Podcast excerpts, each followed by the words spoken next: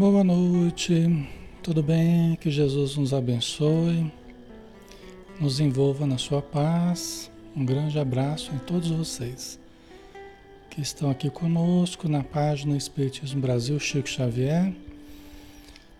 E nós estamos aqui, né, Alexandre Camargo, falando em nome da Sociedade Espírita Maria de Nazaré. Tá? Todos os dias, às 20 horas, a gente está aqui inclusive de sábado, né? De segunda a sábado, tá? Então vamos fazer a nossa prece, pessoal. O som tá ok? Tá tudo tranquilo aí? Vamos só ver como é que tá o som.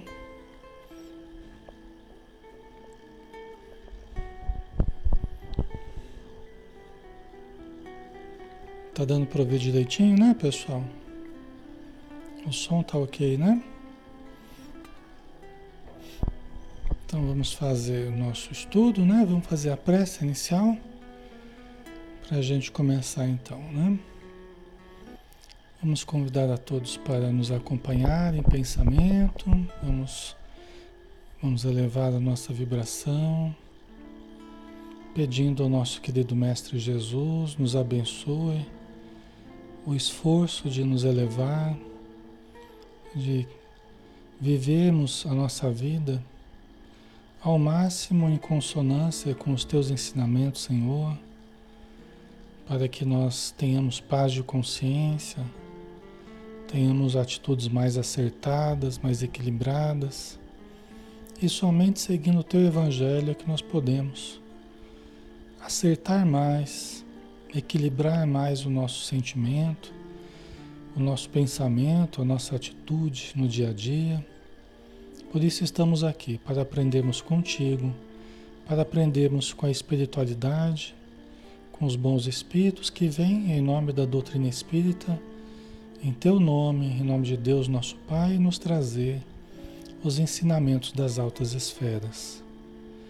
Que possamos, Senhor, aprender com esses irmãos sábios e benevolentes, utilizando a humildade, lançando mão da nossa compreensão, do nosso discernimento, para que possamos ouvir o que eles têm a nos dizer e assimilar no nosso interior.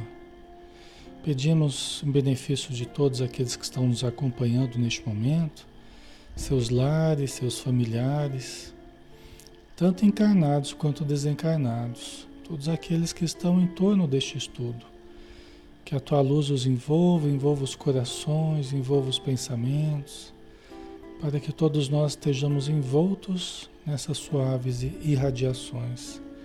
Muito obrigado por tudo, Senhor. Permaneça conosco. Que assim seja.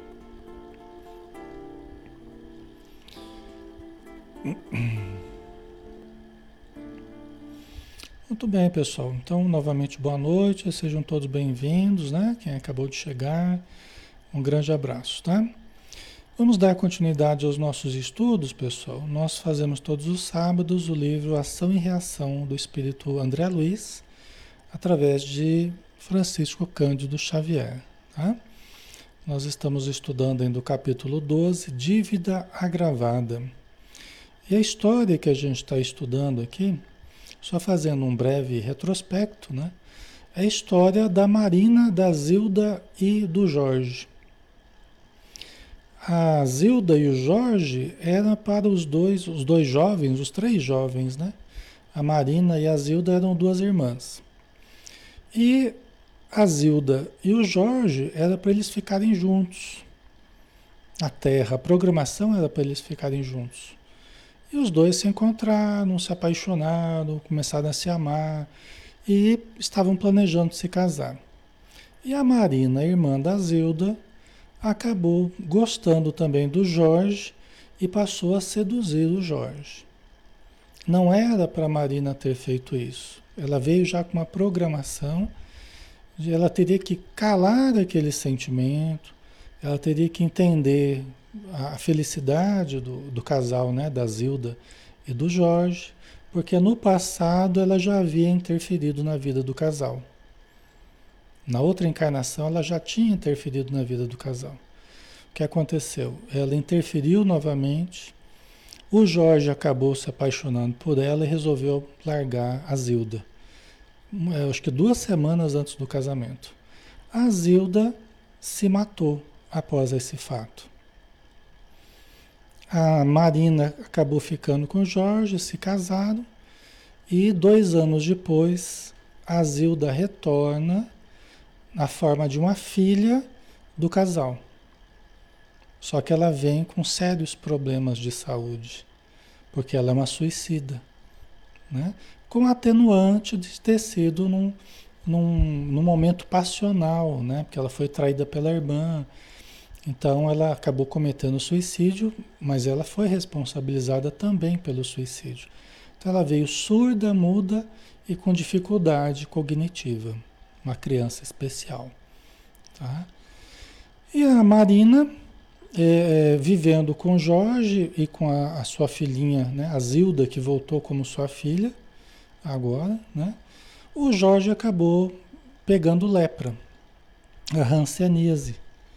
E agora a, a, a Marina não estava suportando o peso da dificuldade de ter a distância do Jorge, que estava no leprosário, a, a, a Zilda, né, a sua filhinha, que agora chamava-se Nilda, a Nilda com problemas sérios, dificuldades, então a Marina tava, ia se matar quando a mãezinha delas, das duas, né, a Luísa foi pedir ajuda para o Silas. Lembra, né, que ela pediu ajuda para o Silas, o Silas veio com o André Luiz e o Hilário e eles conseguiram impedir que a, que a Marina se suicidasse. Vocês lembram, né? Dessa, dessa parte? Então, é, é, na semana passada a gente ficou conhecendo essa história, esse enredo todo aí, esse drama, né? Que, que constitui a vida dos três, tá? Então nós vamos partir daí, tá, pessoal? Nesse instante, a irmã Luísa, depois que eles socorreram a, a, a Marina, né? Aí chegou a mãezinha dela, né? A, a, Luísa. A irmã Luísa penetrou no recinto, entre deprimida e ansiosa. Inteirou-se de todas as ocorrências e agradeceu, enxugando as lágrimas. Né? Porque o Silas, o André Luiz e o Hilário vieram antes, vieram rapidamente é, para tentar ajudar a Marina e depois chegou a, a, a mãezinha dela, né? Tá, pessoal? Ok? E ela, né, enxugando os olhos, agradecida, né? Imagina, né? A, a, alegria dela de ver que a filha não se matou, né? Porque é, é sempre uma situação muito, muito ruim, né? Silas, no entanto, interessado em conduzir o socorro até o fim, administrou novos recursos magnéticos à mãezinha debilitada. Mãezinha debilitada, no caso aqui é a Marina, tá? A mãezinha da, da menininha que estava lá chorando, né, no berço, que era a Nilda, né? Então ele aplicou, porque ele já tinha aplicado o passe para ela, para ela dormir, né? Tinha aplicado o passe para ela dormir, é, para que ela não ficasse acordada ali pensando em se matar, né? Então ele às vezes eles fazem a pessoa dormir para que ela saia daquela, daquela, daquele pensamento, eles possam conversar, inclusive com a pessoa, Tá? Deixa eu só ver uma coisinha aqui. Só um instantinho. Ok. Né? Então eles, o, o Silas aplicou novamente passes, né, energias ali, né, magnéticas sobre a, a Marina, que estava deitada, né? E então presenciamos um quadro inesquecível, diz o André Luiz. Né? Então eles, eles presenciaram um quadro inesquecível. Marina ergueu-se em espírito sobre o corpo somático e pousou em nós o olhar vago e inexpressivo. Né? Por quê? Porque ele favoreceu o sono do corpo e o espírito acordou ali. Né? O espírito, ela estava dormindo ali junto com o espírito, junto com o corpo. Porque o Silas aplicou um passo de prostração. Tipo aquele sossega-leão, assim, para ela dar uma dormida mesmo. Então ela estava anestesiada lá, né? A Marina. Mas ele aplicou novamente um passe e ela levantou, ela ergueu-se espiritualmente. sobre o corpo. Né? E pousou em nós o olhar vago e inexpressivo.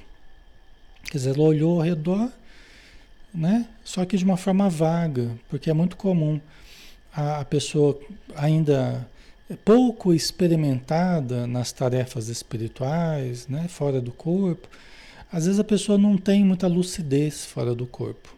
Isso é algo que nós vamos treinando também. Nós vamos desenvolvendo isso com estudo, com trabalho, com melhoria íntima, a gente vai ficando mais consciente fora do corpo, tá? Então ela, ela acordou assim, né, com um olhar meio vago, inexpressivo, né? Nosso diretor, porém, como a despertar-lhe as percepções do espírito, afagou-lhe as pupilas. Quer dizer, ele fez alguma coisa ali, ele mexeu nas pupilas dela. Olha que interessante, né? Como que despertando as percepções espirituais dela, para que ela tivesse para que ela tivesse mais lucidez ali naquela hora, né? A Beth é, colocou, foi o perispírito dela. É, a gente fala espírito, logicamente, junto com o perispírito, né? Que é o corpo do espírito, né? Mas é que geralmente a gente vê um espírito passando, a gente não fala assim, ah, eu vi um perispírito passar. A gente fala que viu um espírito passar, né? Ah, eu vi um espírito ali, né? Você não fala que viu um perispírito, né? Porque já está implícito que o perispírito está junto com o espírito, né? É o corpo do espírito, tá? Certo? Então, é, é ele afagou-lhe as pupilas né, e ela começou a perceber com mais clareza, né? com as mãos aureoladas de fluidos luminescentes. Né? Quer dizer, o Silas estava com as mãos aureoladas de fluidos luminescentes. Né? E aí ele, ele mexeu ali nas pupilas e ela, e ela passou a enxergar. Né? De, de repente, a maneira do cego que retorna à visão a pobre criatura viu a genitora que lhe estendia os braços amigos e carinhosos. Então, esse processo né, de, de, de despertamento que o Silas fez é, favoreceu para que ela visse a mãezinha, a Luísa, né, que já está desencarnada, né? Ah, então ela conseguisse perceber a mãezinha, porque ela não estava nem a mãe, ela não estava percebendo direito, né? A, a genitora que lhe estendia os braços amigos e carinhosos. Né? Com lágrimas ali correrem dos olhos, refugiou-se-lhe no regaço, gritando de alegria: Mãe, minha mãe, pois és tu. Né? Então, quando ela viu a mãezinha, ela começou a gritar de alegria né? e foi para os braços da mãezinha. Né? Luísa acolheu-a docemente no colo afetuoso, qual se o fizesse uma criança doente. E mal reprimindo a emoção, falou-lhe triste: Sim, filha querida, sou sou eu, tua mãe. Rendamos graças a Deus por este minuto de entendimento. É que não é uma coisa tão simples, não é uma coisa banal. É um momento muito momento delicado da vida da Marina, né? Ela estava ali quase se matando, conseguiram interferir. O Silas permitiu ali que ela visse a mãezinha dela para dar uma força para ela, para falar algumas coisas para ela, né? Para que aquilo ficasse gravado dentro dela. Mas tudo isso é a generosidade da espiritualidade, nos dando mais do que a gente merece né? mas nos, nos dando o que a gente precisa né? para nos, nos fortalecermos, vamos dizer assim, em meio às dificuldades. É a misericórdia de Deus se estendendo para nós, né? né, Helena? Lindo, né? Tá, então, rendamos graças a Deus por este minuto de entendimento. Graças a Deus mesmo, né? Já pensou ela se matar e perder a encarnação e a Nilda ainda ficar, né, ficar sozinha sem a mãe, o pai lá no, no leprosário.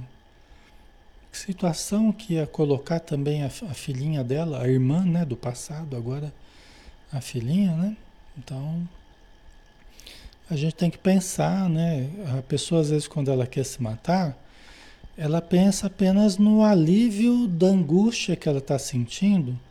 Ela pensa que ela vai deixar de sentir aquela angústia, ela pensa que ela vai deixar de sentir aquelas dificuldades que ela está sentindo, que ela está vivenciando.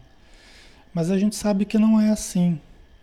Né? Só aumenta as dificuldades, porque espiritualmente ela vai, ela vai continuar sentindo as angústias que sente. Ela vai continuar tendo os problemas que tinha, agravados agora dos sofrimentos do tipo de morte que acaba tendo, né? E também a angústia de ver a filhinha órfã, né, de mãe. Então, tem uma série de agravantes, né? Por isso que é sempre um caminho muito ruim se matar, tá, pessoal? Certo? A Lia colocou realmente até quando não temos merecimento, né? Isso, né? Até quando a gente não tem merecimento, é verdade. Tá? Mas é a generosidade, né? É a generosidade do. É, a gente geralmente dá o nosso amor, tá? O ser humano normalmente dá o amor a quem ele acha que merece, né? Os espíritos eles não fazem assim, eles dão amor a quem eles acham que precisa, né? Porque às vezes a pessoa não merece, mas ela precisa muito. Né? A gente não, a gente fica tentando selecionar quem merece o nosso amor, né? Mas os bons espíritos eles não fazem isso, né? Eles amam, eles mais amam a quem mais necessita, tá? Certo, pessoal?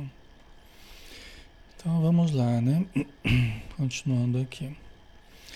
E beijando eternamente. Embora aflita, continuou. Porque o desânimo quando a luta apenas começa? Porque o desânimo quando a luta apenas começa? Porque ela é jovem, né? Ela é jovem, tem uma filha pequena, né? Está no começo praticamente do, do casamento, né? Da ligação ali com, com o Jorge. Então, por que o desânimo quando a luta apenas começa? Ignoras que a dor é a nossa custódia celestial.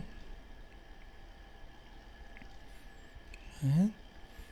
Então, assim, é, é a gente fala mal da dor, né? A gente não quer. Se eu perguntar para vocês, quem quer sentir dor? Quem quer passar por processo doloroso? Ninguém vai, ninguém vai levantar a mão, né? Porque a gente foge da dor, né? A gente foge da dor, a gente foge da, das coisas que, que, que geram sofrimentos para a gente. É normal que a gente faça isso, né? Mas é normal também que a gente entenda a importância de certos processos reparadores. Não quer dizer que a gente vai gostar de sofrer, mas entender a importância dos, dos processos reparadores na nossa vida. Reparadores do mal que a gente fez. Né? Então a gente acaba passando mesmo por processos difíceis como uma reparação né, do nosso sentimento, gerando reflexões, né, gerando mudança no campo emocional, modo de sentir as coisas. Né? Os espíritos falam: olha, a dor é a nossa melhor amiga, porque é a que mais nos ajuda a parar para analisar. Porque quando tudo vai bem, quando a nossa vida está tudo uma beleza, a gente não para para analisar nada, a gente geralmente não tem muito crescimento espiritual, né? porque a gente acaba crescendo, amadurecendo mais mesmo nos processos mais dolorosos, né? Infelizmente ou felizmente, né? Então, é a forma da gente da gente abrir as portas também para o céu, né? Abrir as portas para, para, os, para os ambientes mais elevados da vida espiritual. Né? E a dor que nos proporciona isso.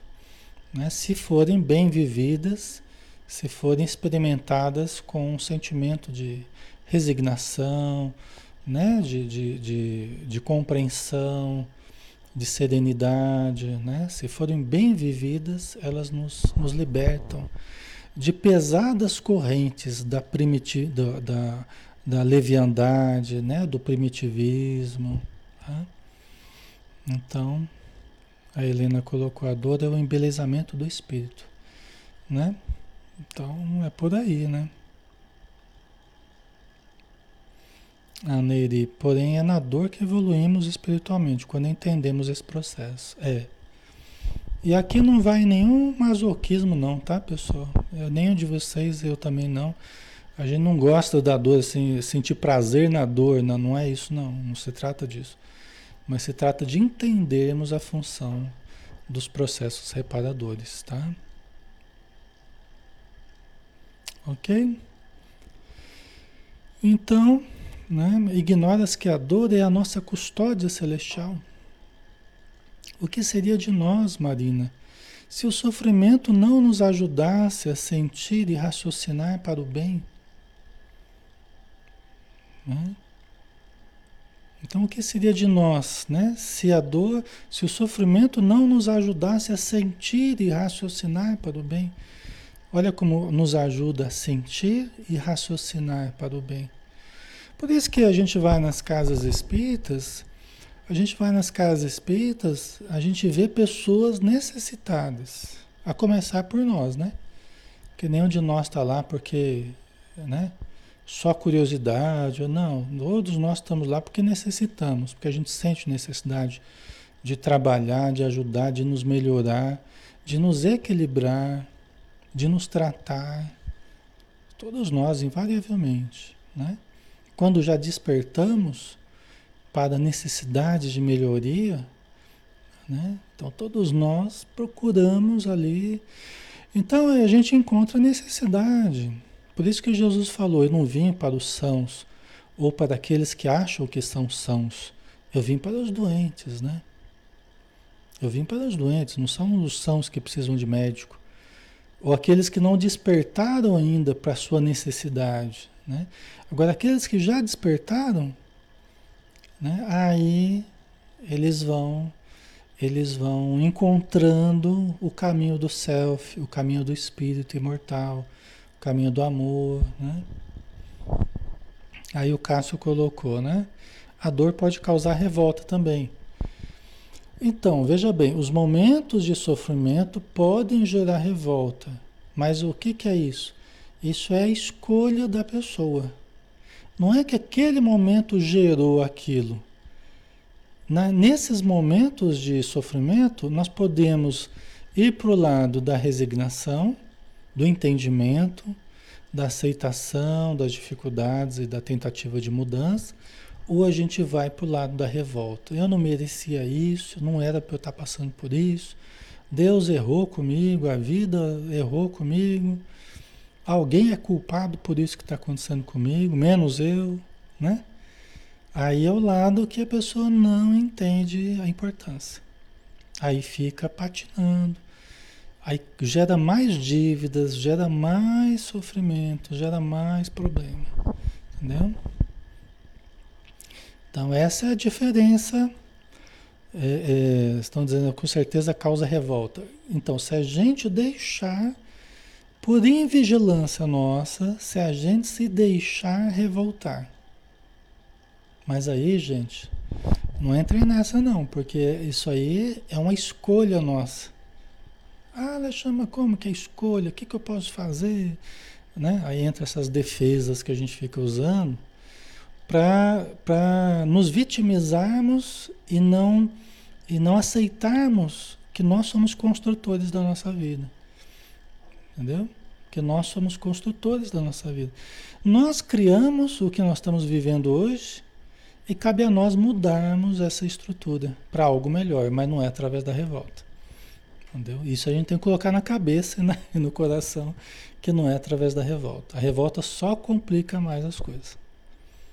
Às vezes a pessoa fala assim: ah, mas eu não tenho direito de me revoltar. Você tem todo o direito de fazer o que achar melhor.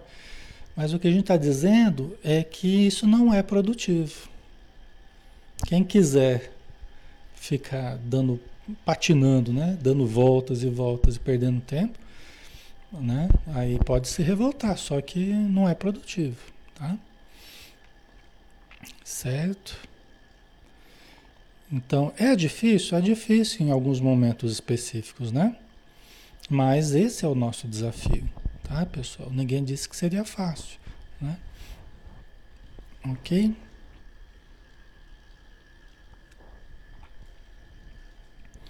Então, a dor ela vai sofrimentos eles vão nos eles vão nos mantendo em uma situação ali meio controlados para que a gente não, não faça coisas piores, né? Então vai trabalhando em nós, vai mantendo certas limitações na nossa vida, podem ser limitações físicas, podem ser limitações financeiras, podem ser limitações afetivas, podem ser limitações culturais. Ah, Alexandre, mas eu não posso mudar isso. Você pode ir tentando mudar. A vida que vai dizer o quanto você vai conseguir mudar. O quanto você precisa ainda passar por isso e o quanto você pode ir saindo disso. Nós temos sempre que tentar melhorar. Tá? A aceitação aqui não é uma aceitação passiva. A aceitação aqui é uma aceitação ativa. É uma resignação ativa. Não é daquela que você cruza os braços e fala, não, eu estou assim porque Deus quer e pronto, acabou, e não, vou ficar lá parado sem fazer nada para melhorar. Não é essa resignação passiva, é resignação ativa. É aquela que aceita o problema, mas não sossegue enquanto não consegue mudar a estrutura. Ok? Certo? Eu aceito que eu tenho certa dificuldade física, mas eu tento aprimorar a minha condição física, eu tento melhorar a minha saúde. Né? Eu tento melhorar o problema afetivo que eu estou vivendo. Eu tento melhorar o problema financeiro que eu estou vivendo.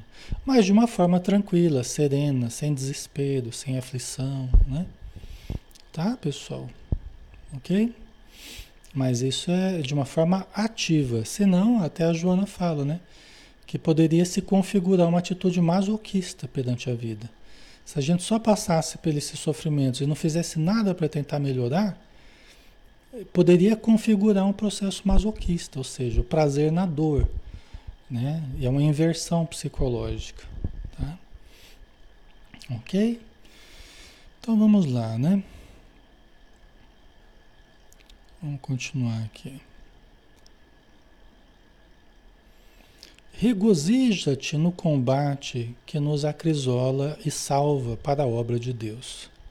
Não convertas o amor em inferno para ti mesma, e nem creias consigas aliviar o esposo e a filhinha com a ilusão da fuga impensada. Então, regozija-te no combate que nos acrisola e salva para a obra de Deus. Então a mãe dela está dizendo, ó, minha filha, alegra-te regozija-te, o regozijo, né? Paulo de Tarso falava, regozija-te sempre. Se alegra-te sempre, mesmo entre as dificuldades, regozija-te, né? Por quê? Porque Deus, tá, Deus considera que nós temos condição de, de passar por aquilo. Estamos passando por uma prova, é difícil, mas Deus já, Deus já, já me sente na, na condição de passar por aquela prova. Eu tenho que me alegrar por isso eu já tenho condição de passar por aquela prova. Né? Para ser experimentado, até a nível de, de promoção, de melhoria, né? nós nunca sabemos exatamente o porquê de certas provas, né? Os espíritos amigos sabem, a gente não sabe aqui na Terra, né? Mas nós precisamos nos regozijar pelas oportunidades que temos, de demonstrar que estamos melhorando, que estamos aprendendo, né? Regozija-te no combate que nos acrisola. O que, que é isso? O que, que é acrisolar? Acrisolar é colocar no crisol ou no cadinho. O que, que é o crisol ou cadinho? É o lugar onde se refunde o, menta, o metal. Você coloca lá o metal quente, né? Para dar forma ali. Né? É o cadinho. Então, todos nós estamos nos acrisolando, né? Nós estamos no crisol ali, a altas temperaturas, né? Todos nós, a altas temperaturas do, do, das provas, das expiações, né? das dificuldades, dentro da família, dentro do trabalho, né? nós estamos sendo acrisolados. Não quer dizer presos, não quer dizer. Não, nós estamos refundindo sentimentos, nós estamos refundindo atitudes, nós estamos nos reconstruindo ali sobre os altos, as altas temperaturas. Né?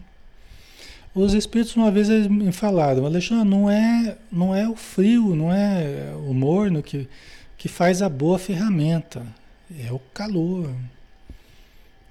É o calor das provas, né? é a dificuldade ali. Não é aquela coisa morna. É verdade, a boa ferramenta ela é moldada, ela é forjada às altas temperaturas. Tá?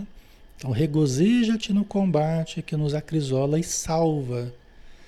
Por que nos salva? Salva porque se eu tivesse ali no bem bom, tudo sorrindo, eu poderia muito provavelmente estar muito mais lançado ali aos meus instintos primitivos, né? a devassidão do comportamento moral, as viciações, e agora eu não estou com nada disso. E estou dando um duro danado, e estou contando os minutos para sair do emprego e ir para o outro, e cuidar da família, e fazer compra, né? E com problema de saúde, e com problema financeiro, mas essa luta toda, ela está me mantendo longe de coisas que eu podia estar vivendo. Eu poderia estar tá caindo, inclusive, em armadilhas do primitivismo, né? da viciação, da leviandade, dos abusos. Eu poderia estar nessa situação toda. Mas as provas, elas estão me protegendo, elas estão me salvando, porque eu não tenho tempo para respirar direito, não, não tenho tempo nem para cuidar de mim direito. Mas graças a Deus, eu estou na boa luta. Eu estou na boa luta. Certo? Eu estou na luta do, do do, da manutenção da minha vida, da responsabilidade com os filhos, né? Certo? Com os pais, com... Ok, pessoal. Então, essa luta, ela é, é, é, ela é santificada, ela é uma luta abençoada. Nós não, não precisamos reclamar por essa boa luta. Tá? É uma luta abençoada. Tá? Diferente de outras lutas, né? Que são lutas é, é, é, né? pela nossa, pela predominância do ego, né? né? Lutas de poder, lutas da ganância, né? Certo? Ok? Faz sentido para vocês? Então essas coisas nos salvam, é a boa luta, né? É lógico que quando a gente está no meio das dores, né? Parece que só o que a gente vê são as dores, né? É uma coisa até meio instintiva em nós. A gente, né, a gente tem que exercitar essa compreensão. Por isso que aqui, né, momentos que a gente vai buscar um livro, que a gente vai buscar uma palestra, um estudo, fazem a gente interpretar de uma outra forma a nossa vida. Não ficar só preso às dores, aos sofrimentos, às dificuldades e entender por que, que nós estamos passando por isso. Né? Não é porque Deus gosta menos da gente, não é porque nos abandonou, não é porque esqueceu da gente. De forma alguma. Em nenhum momento isso aconteceu. Em nenhum momento isso aconteceu, nem vai acontecer. O problema é que nós abandonamos muitas vezes a Deus, né? Nós abandonamos a atitude correta, nós abandonamos a fé, nós abandonamos a confiança. Aí que está o problema. Aí que mora o perigo, né? Então as dores fazem a gente relembrar que Deus existe, faz a gente relembrar que a espiritualidade existe, faz a gente relembrar que nós somos espíritos em evolução, que já vivemos muitas vidas, né? Então as dores fazem a gente relembrar de coisas que a gente estava esquecendo. Cultivar a fraternidade, cultivar a caridade, né? o estudo superior, o estudo é, elevado, né? Tá? Não convertas o amor em inferno para ti mesma. Né? Dizer, não converta o amor, você não diz amar o seu marido, você não diz amar a sua filha. Então não converta esse amor em inferno para ti mesma. Porque ela estava querendo se matar, porque ela não queria ser um peso para o marido, ela, que não, ela queria que a filha ficasse com outra pessoa que cuidasse melhor do que ela. Né? Olha os raciocínios que ela estava se deixando levar. Então não convertas o amor em inferno para ti mesmo.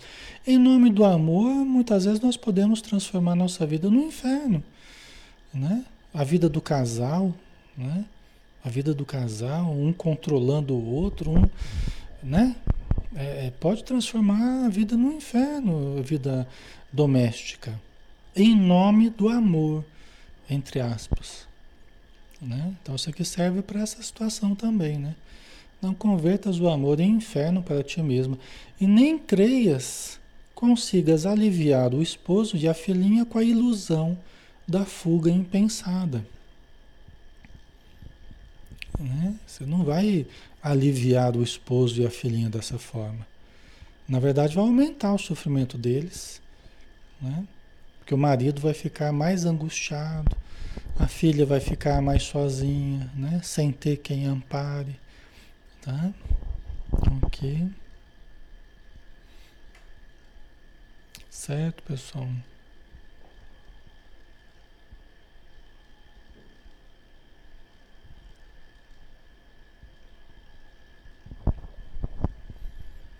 Ah, Paula, mas doutor Alexandre, vai ter um remedinho da crise, viu? Aí eu tomo e apaga. É, é, veja bem, muitas pessoas se deixam levar pela ilusão né? Que quando estão no meio da crise, né? Que vão, é, que a morte, né? Que o suicídio vai ser o remédio que vai aliviar, mas não alivia não.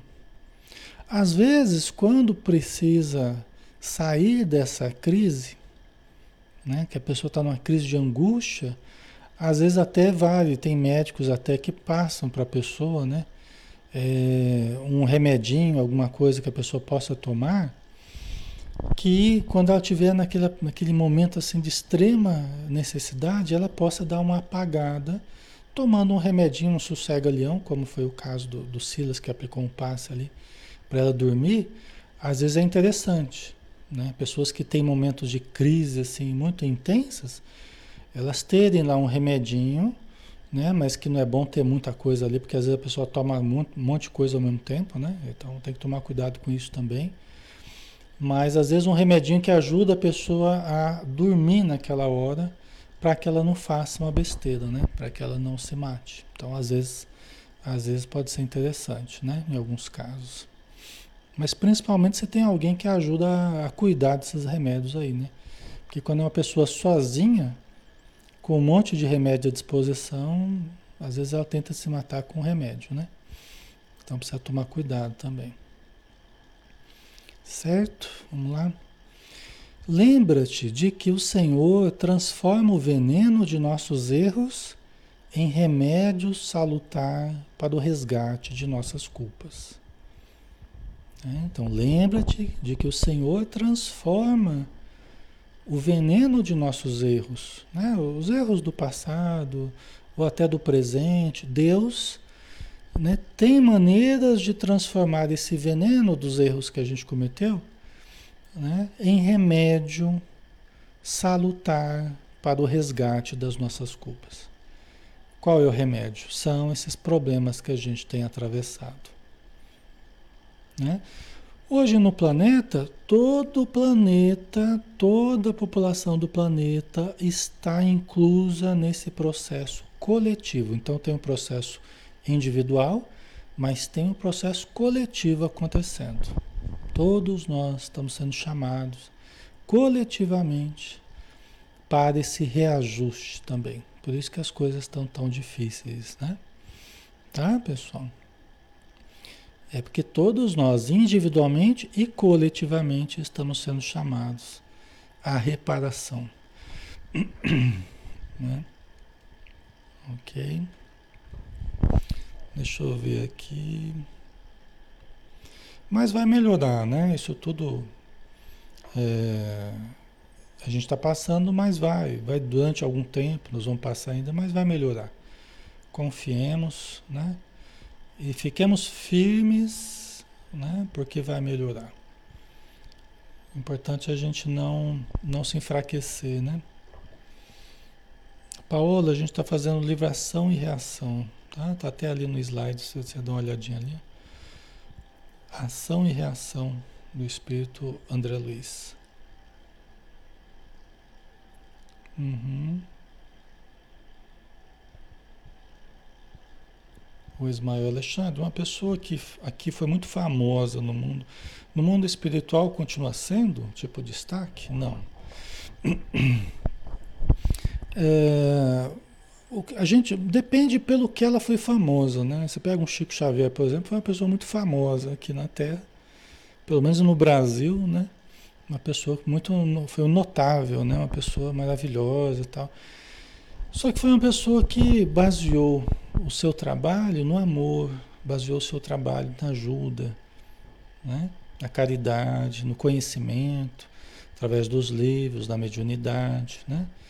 Então, ele trabalhou aqui na Terra para o espírito imortal, para a melhoria da população, para o crescimento das pessoas. Né? Então é lógico que nesse caso é uma pessoa que sim se torna muito conhecida até no plano espiritual e valorizado, inclusive no, no plano espiritual, né? É, é, agora, muita gente famosa aqui na Terra, né? Você pode ficar famoso por um monte de coisa, né? Até por coisa errada que você faça, você pode ficar famoso. Né? Então, no plano espiritual, a gente pode ficar famoso lá no umbral também, né? Dependendo do que a gente faça, a gente pode ficar famoso no umbral. Mas não quer dizer evolução, não quer dizer melhoria, né? Melhoria íntima, né? Tá?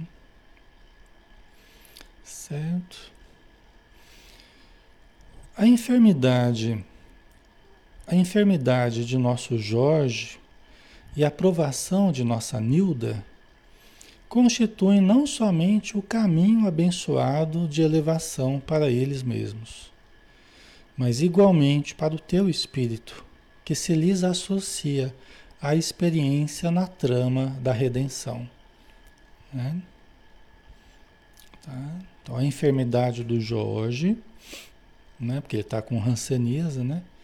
a enfermidade do Jorge e a provação da Nilda, que ela se matou, ela renasceu e está lá surda, muda, né? com problemas. Tal. Então, é, esses problemas do Jorge e da Nilda constituem é, não somente o caminho abençoado de elevação para eles mesmos. Então tem uma necessidade do próprio Jorge, tem uma necessidade da Nilda, né? mas igualmente para o teu espírito. Então cuidar deles é também um caminho de melhoria para você. Assim como numa, numa família, é, ninguém está sozinho, ninguém vive só para si. E se nós estamos juntos é porque nós temos responsabilidades uns para com os outros. Né? Então não é eu cuidar só da minha vida né? e deixar os outros, né? mas é ajudar a evolução dos demais também. Me ajudar e ajudar os outros. Né?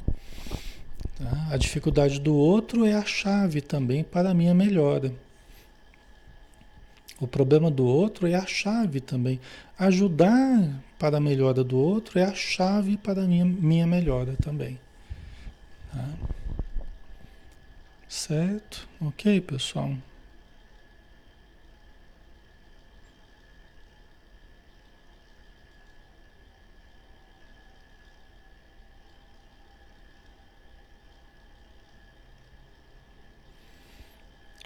Certo?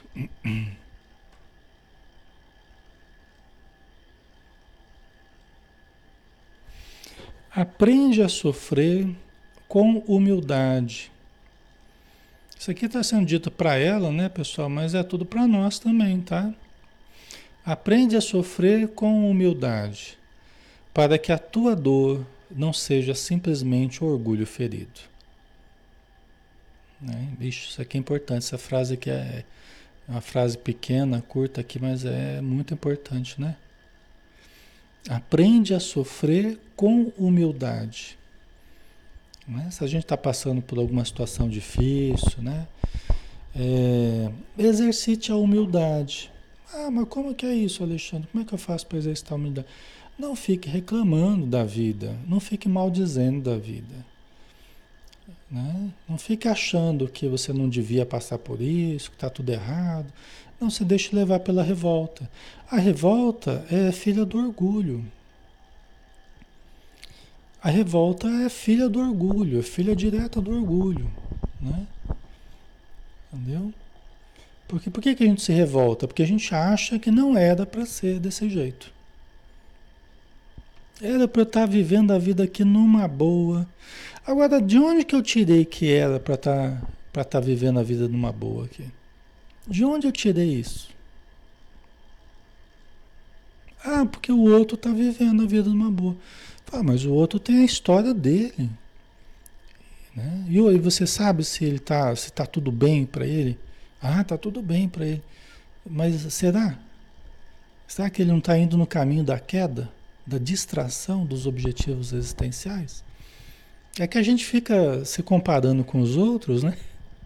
A gente fica se comparando com os outros e achando que os outros estão muito bem e a gente está muito mal, e a nossa vida tinha que estar tá melhor, não sei o quê, né?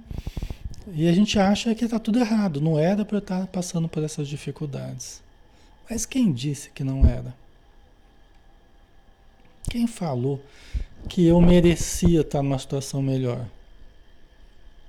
Quem falou que eu merecia estar numa situação não é? Aí que, aí que tem que entrar a humildade. Como assim humildade? Humildade que faz eu pensar, puxa vida, se eu estou passando por isso, isso aqui deve ter um aprendizado nisso aqui. Deve ter uma melhoria nisso aqui. Deus mandou essa situação para mim, né? É uma prova. Eu tenho que usar a inteligência para melhorar a minha vida, para melhorar minha saúde, para melhorar os afetos, para mudar a minha vida. Entendeu? Eu tenho que usar minha inteligência, usar né, o meu desenvolvimento para melhorar. Né? O esforço. Entendeu? Então, é, é isso aí. Né? Certo, pessoal? Então, não é para a gente se acomodar, mas também não é para a gente partir do princípio que está tudo errado, que eu merecia algo melhor. Eu não sei o que eu mereço ou não. Aí cabe a Deus, cabe a Deus dizer o que eu mereço, certo? Através das circunstâncias da vida, através das dificuldades, através das oportunidades. Às vezes eu estou também reclamando, reclamando, reclamando, mas o pensamento negativo o tempo todo, pessimista o tempo todo, justamente reclamando o tempo todo. Aí eu, eu crio mais, eu crio mais dificuldade. Porque eu acabo atraindo para a minha vida mais problema, porque eu só, só sintonizo com problema, só sintonizo. Aí já não é nem que a vida está mandando, é que eu mesmo estou buscando mais coisa para sofrer. Não é? Eu mesmo estou buscando mais sofrimento. Eu falo que é Deus que está mandando. E não é nem Deus que está mandando, é nem, nem Deus, nem os espíritos, nem. Mas eu mesmo que estou irradiando e atraindo muita coisa que não, não é legal. Os espíritos, é, os espíritos até estão tentando fazer mudar minha, minha mentalidade, tentam me levar para determinado estudo, tentam me levar para uma determinada live, para um livro, para uma palestra, para ver se eu começo a mudar o pensamento. Porque eu estou atraindo muita coisa ruim, né? Por programações né, que eu tenho no meu inconsciente, que eu fui fixando programas negativos, né, pensamento negativo. Certo? Então tem muito isso. A Joana de Anjos fala que no livro Triunfo Pessoal, né, que faz parte da coleção dela psicológica, ela fala, ela fala assim, pessoal, que à exceção dos gravames kármicos, à exceção dos gravames kármicos, ou seja, quando não tem a ver com um problema kármico, lei de causa e efeito, Ela fala assim: todos os infortúnios são produzidos pela própria criatura. Você tirando a questão kármica, né? porque às vezes você tem algum problema físico, algum problema é, social né? específico, uma questão kármica mesmo, né? uma questão de lei de ação e reação. Assim, tirando essa situação, todo o resto somos nós mesmos que produzimos subconscientemente nós mesmos é que é que estruturamos esses problemas, essas aflições. É, você vê que coisa interessante? Quer dizer, quando não é relacionado ao processo kármico, na verdade nós mesmos é que ficamos produzindo problema. Nós mesmos nos encarregamos de ficar atraindo problemas que nem precisava. Né? Certo? Isso está bem assim, textualmente, tá? É, no livro Triunfo Pessoal. Posso trazer até o texto para vocês aqui, né? O livro Triunfo Pessoal. Tá? Então, vamos tratar de mudar essas programações, pelo menos fazer a nossa parte. Nós não sabemos o que é kármico, o que não é, porque eu não sei do meu passado, o que, eu fui, o que eu fiz, não sei. Mas eu sei o que está no presente. E eu sei que eu posso eu fazer a minha parte. A minha, minha parte o que, que é? É mudar o meu modo de pensar. É mudar o meu modo de falar. É mudar o meu modo de sentir as situações. Mudar o meu modo de enxergar as situações. Isso está no meu poder. Isso está no meu poder.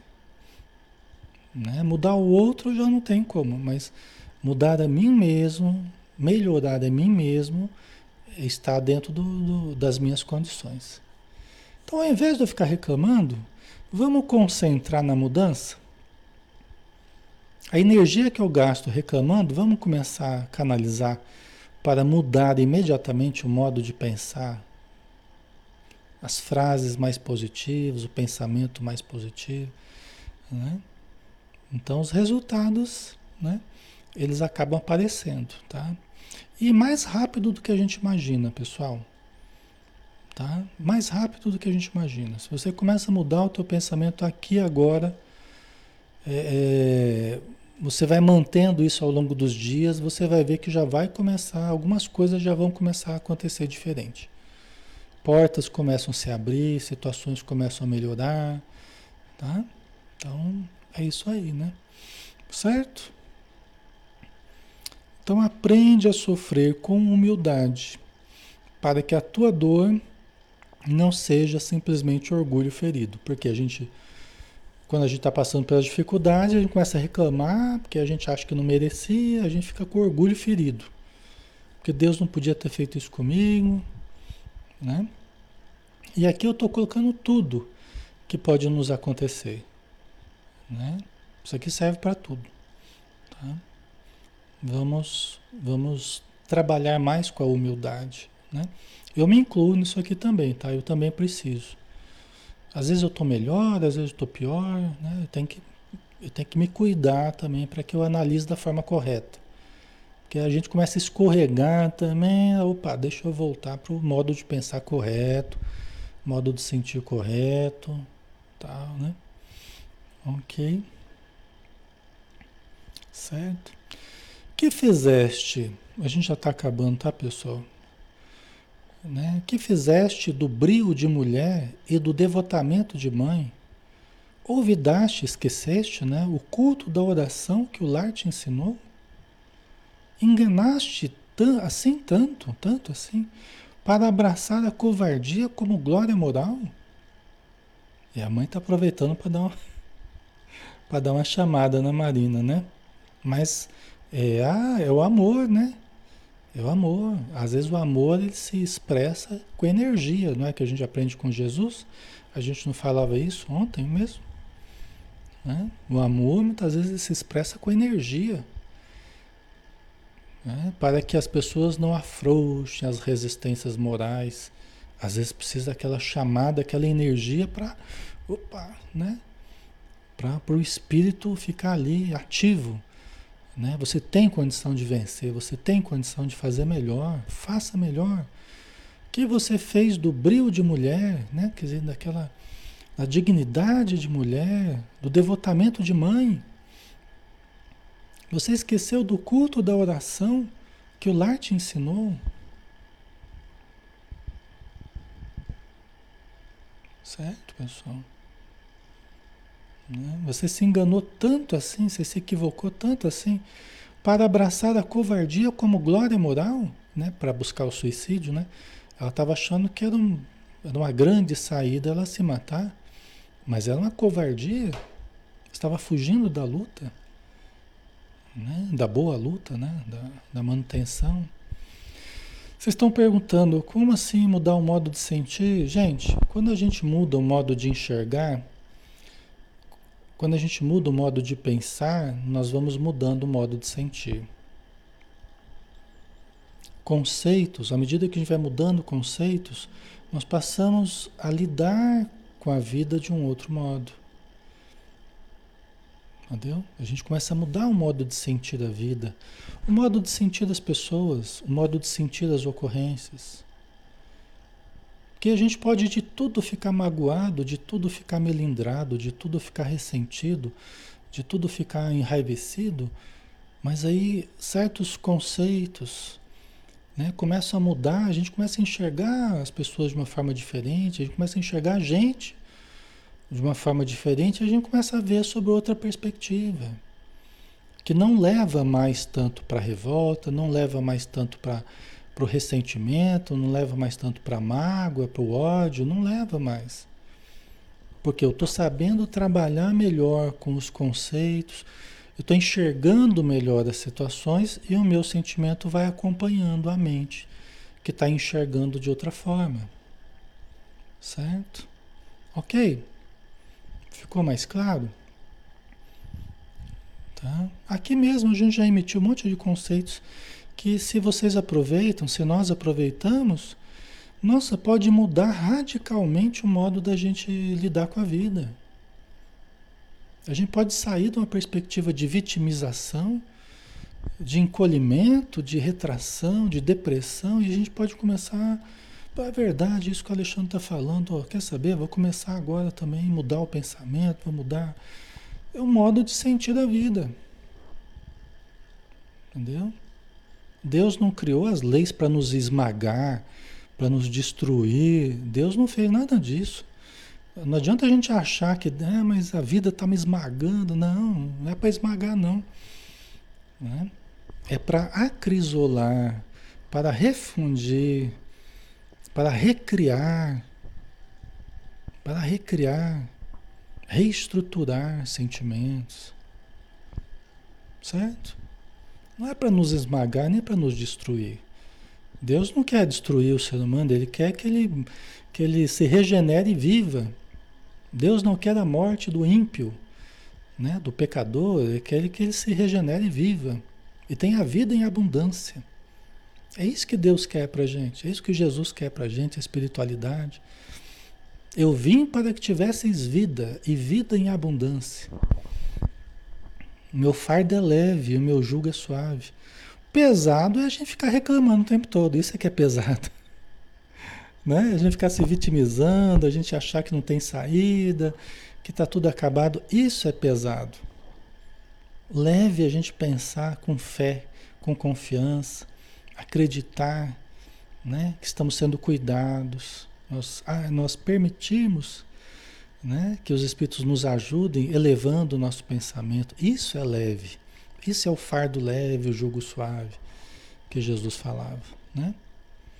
Vinde a mim, todos vós que estáis aflitos, sobrecarregados, que eu vos aliviarei. Mas Emmanuel lembra que nós precisamos ir a Jesus. Né? Vinde a mim, quem é? Só que nós temos que abandonar o objeto da aflição. Aqueles pensamentos pessimistas, aquela coisa toda pesada, nós temos que abandonar para ir de encontro a Jesus. Vinde a mim. Não adianta a gente cruzar o braço e ficar parado esperando que a vida. Né? Então, vinde a mim, que nós precisamos ir. Tem um, um, um, um verbo aí, né? tá? Tem uma ação associada aí que a gente precisa utilizar, tá? Certo, pessoal. Então vamos finalizar por hoje, né? Já estamos no nosso horário, já passando um pouquinho, tá? Semana que vem a gente continua com esse livro, a gente continua na história aí, né? A Marina recebendo os conselhos da sua mãezinha, né? Então, muito importante para nós, tá? Então vamos lá, né? Vamos agradecer, porque nós temos muito que agradecer. Nós estamos todos aqui com relativa paz. Podíamos não estar, mas aqui estamos, porque nós temos tido essa condição de estarmos aqui todo, todos os dias, ou quase todos os dias, e temos tido condição de refletir sobre tudo isso, o que é uma verdadeira bênção. Enquanto muitos estão ainda às tontas, né? Aflitos e ainda desorientados, nós temos tido um referencial que tu nos dás, Senhor. Nós temos tido a oportunidade desse intercâmbio virtual, em essência, um intercâmbio espiritual, não somente entre nós encarnados, mas também, principalmente, com um conjunto imenso de espíritos amigos, do Maria de Nazaré e de tantos, tantas casas espíritas e não espíritas também, tantos templos voltados ao bem que estão trabalhando pelo bem da humanidade, pelo nosso bem, mas também nos aguardam a boa vontade de buscarmos e de nos abrirmos à melhoria.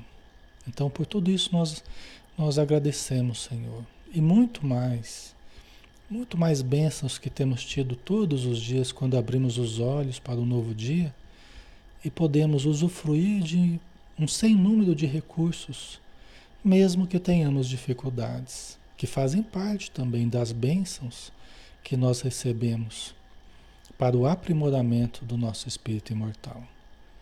Então, só temos que agradecer. Abençoado seja o dia, Senhor, que nós encontramos a doutrina espírita Abençoado dia que nós encontramos esse manancial de luz que tem nos aberto os olhos ao longo dos anos, ao longo das décadas, e que tem nos propiciado o alto encontro e a melhoria de nós mesmos. Muito obrigado por tudo. Que assim seja. Muito bem, pessoal. Então, obrigado a todos, tá? Obrigado pelo carinho aí, pela participação, pela, pela pelos comentários, tá? Bom descanso, bom domingo, tá? E segunda-feira a gente tá de volta aqui com o Livro dos Espíritos, tá bom? Às 20 horas a gente está aqui novamente, tá?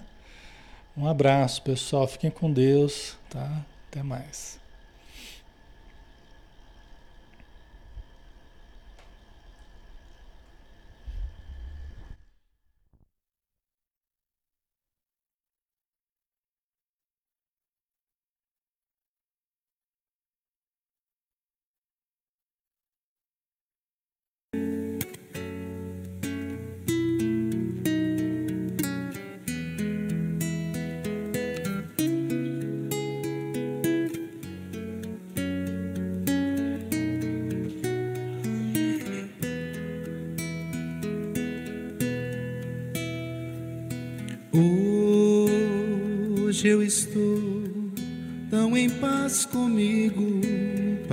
Parece até que não faz sentido o que eu tenho chorado, o que eu tenho sofrido.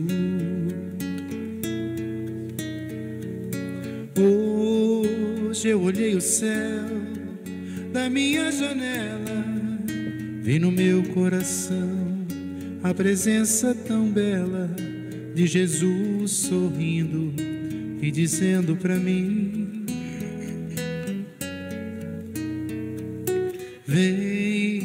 deposita em minhas mãos todos os seus problemas. Levante esse olhar, não chore, não tema, não perca essa fé que você tem em mim.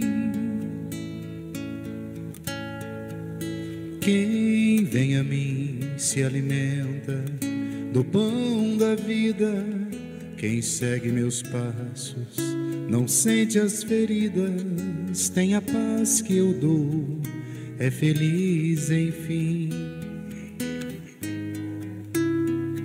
Senhor, perdoai meus pecados, me aceite ao seu lado, me deixe tocar esse manto sagrado e a graça que eu peço terei na sua luz.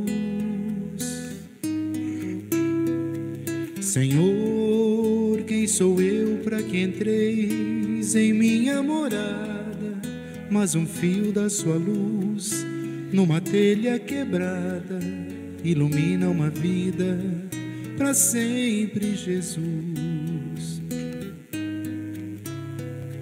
Senhor, consolai os que choram, curai os que sofrem, nas ruas, nos guetos, nos becos escuros, na chuva, no frio, sem teto e sem pão Piedade daqueles que pensam que a felicidade é riqueza, o poder. Ser feliz na verdade é quem tem Jesus dentro do coração. Jesus Salvador, Jesus Salvador. Jesus Salvador, para sempre, Jesus.